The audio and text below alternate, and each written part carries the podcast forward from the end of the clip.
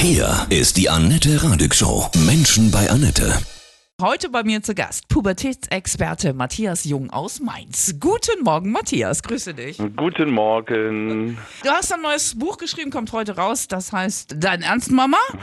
Diesen Dein Satz. Matthias, höre ich im Moment äh, täglich mehrfach. Väter sind aber auch gemeint, ne? Ja, absolut, klar. Sein Ernst Papa, so nach dem Motto, das kann doch nicht wahr sein, Eltern, wie seid ihr denn drauf? Genau. Und äh, das kann ich überhaupt nicht gutheißen und klar. Ja, mein Pubertär ist 15. Peinlich bin ich in jeder Situation, wo ich gehe, stehe, anwesend bin, ne? Es ist so, oder? Genau, deshalb haben wir ja noch den schönen Untertitel ähm, So peinlich kommen wir nicht mehr zusammen ähm, dazu gewählt, weil es halt diese Lebenssituation ist, wo wir peinlich sein müssen für die Teenager, weil anders macht das keinen Sinn. Weil der Job des Teenagers ist es, sich abzugrenzen, abzunabeln von den Erwachsenen. Das macht nur Sinn, wenn ich das doof finde, was die da Mhm. machen, wenn ich das peinlich finde, weil wenn ich es gut finde, dann, dann kann ich auch einfach da bleiben. Dann und, zieh ich äh, niemals ewig. aus, Dann ne? zieh ich niemals Das wollen wir aus, auch nicht. Von daher sei peinlich. Wir sprechen gleich weiter über die anstrengende Pubertät und wie man damit fertig wird.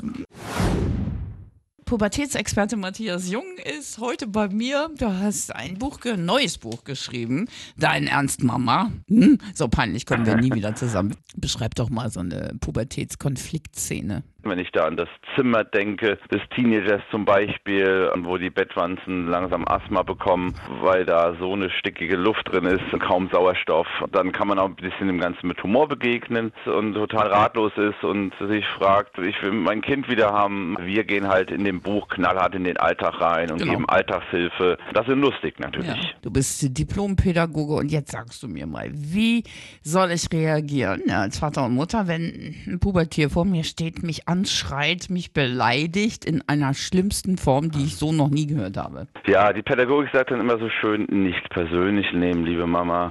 Ähm, es ist, das ist vollkommen richtig auch. Das ist, das ist ein richtiger Tipp. Aber in dem Moment natürlich schwierig, weil alles emotional aufgeladen ist. Ich glaube, richtig ist, das machen auch die meisten Muttis, die gehen, wenn es richtig hart ist, die gehen erstmal raus und atmen durch und nach ein, zwei Stunden gehen sie dann hin. Nicht, nicht weiter diskutieren ne? und zurückschreien, oder? Nee, auf keinen Fall. Das hat meine Mutter immer gemacht. So im Nachhinein, das hat sich dann so hochgeschaukelt. Das bringt ja auch nur noch mehr Frustration. Das auf keinen Fall. Nicht mitmachen, nicht mitschreien. Da ist man auch doch auch leider der erwachsene Part sozusagen, der souveränere Part. Das ist ja auch so im Gehirn, wenn da dieses emotionale Ding da angestoßen ist, dann kann man nicht mehr rational denken. Das geht einfach nicht mehr. Da kann man ihn nicht mehr zurückholen. Man sieht das nun wieder im Auto bei den manchen Männern oder in den Fußballstadien erst recht.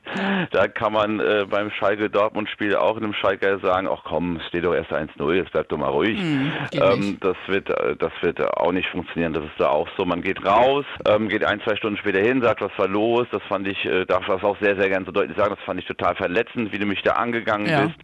Problem ist, oft wissen sie selber nicht, was los war. Also oft sagen auch gerade dann die Mädels, ähm, die von diesen Hormonschüben auch äh, sehr, sehr mitgenommen sind. Die Teenager muss man auch begreifen, die ähm, spüren sich jetzt so ein bisschen in den Situationen zum ersten Mal, die erfahren so, wie sie reagieren, wie die anderen agieren und dann bildet sich irgendwann so ein Standpunkt und dann auch so eine Persönlichkeit. Also die probieren aus, ich nenne das immer so ein verbales Ausprobieren. Ja.